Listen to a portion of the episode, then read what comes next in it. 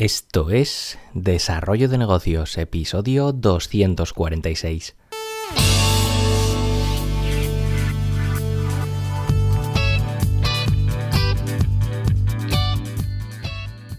Muy buenos días, ¿qué tal? ¿Cómo estás? Bienvenido, bienvenida de nuevo al podcast Desarrollo de Negocios, el programa donde ya sabes, hablamos de ideas, de casos, de estrategias, de oportunidades, bueno, de todo aquello que puede ayudarte a crear y mejorar tus propios proyectos al otro lado del auricular, ya lo sabes, Álvaro Flecha, me puedes encontrar en álvaroflecha.com.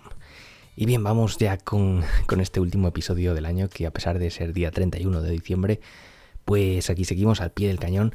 Y hoy te traigo un, caso que, quién sabe, puedes aplicar, eh, puedes replicarlo en algún nicho de mercado, porque yo le veo futuro.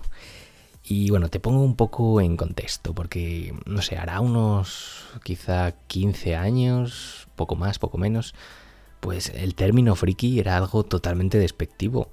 Eh, prácticamente se podía decir que, era un insulto, como cualquier otro. Y aquellos que, bueno, apreciaban cosas como el manga, el anime, eh, los videojuegos, pues eran eh, considerados como unos raritos. Hoy en día las tornas han cambiado y, ser friki, pues ahora, por lo visto, pues es algo que, todo el mundo quiere serlo, que mola, que hay orgullo friki incluso.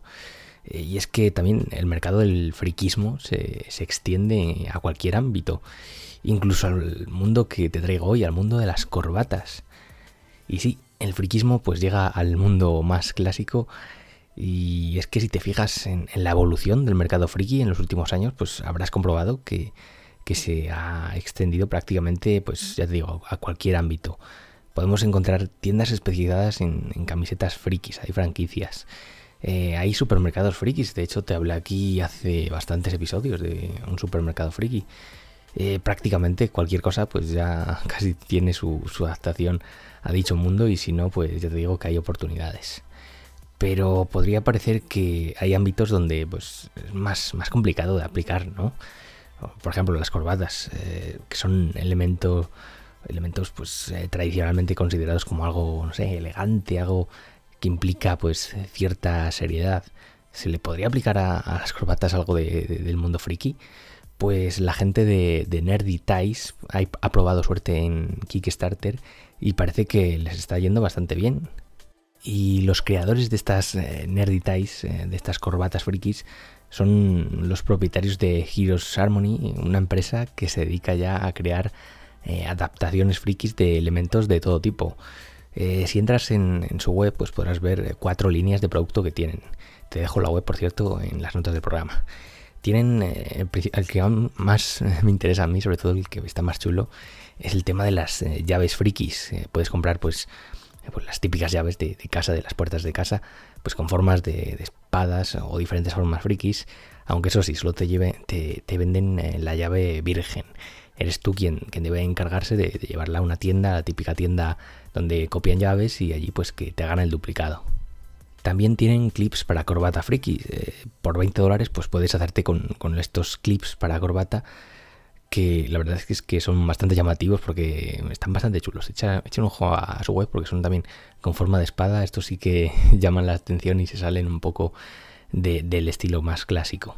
Eh, tienen también USB frikis, eh, pues ya te digo, memorias de 16 y 32 gigas.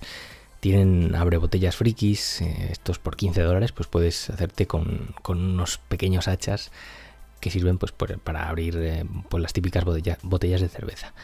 Y es que, bueno, volviendo a las campañas de la campaña de Kickstarter de Nerdy Ties, les va muy bien, porque con el plazo aún abierto ya llevan recaudados más de 30.000 euros eh, de los apenas 2.000 euros iniciales que se habían propuesto como objetivo.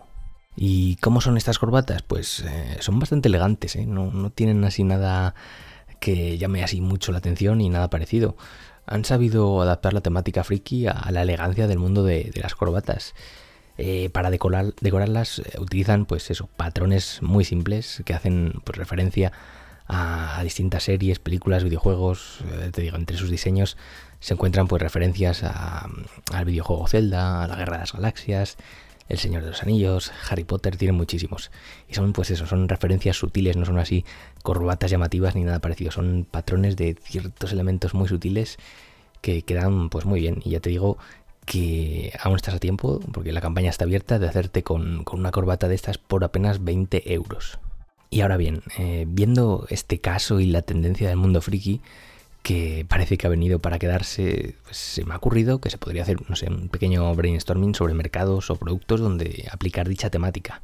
Y la primera idea que me viene a la mente es el tema de las bodas frikis.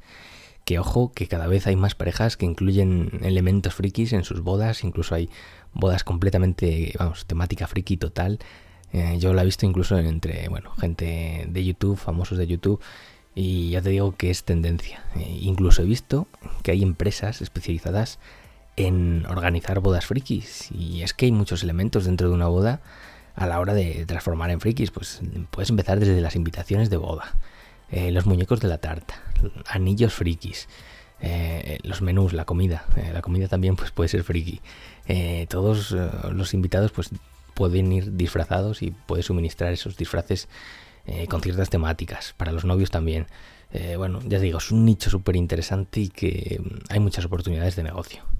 Y la segunda idea que me ha venido a la mente pues es el tema de las mascotas. Eh, ya te he comentado por aquí cómo está el tema del mercado de las mascotas y cómo, bueno, no para de crecer.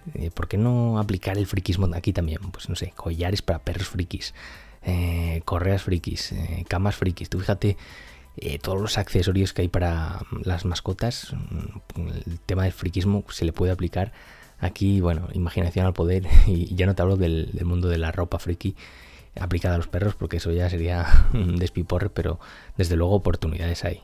Pero bueno, estos solo son dos eh, mercados a los que puedes aplicar el tema, la temática friki, pero si te sientas un rato y empiezas a pensar, te aseguro que se te van a ocurrir muchísimos otros donde aplicarlo. Ya te, digo que es súper interesante porque eh, la friki ha, venido para quedarse y cada vez tiene más tirón.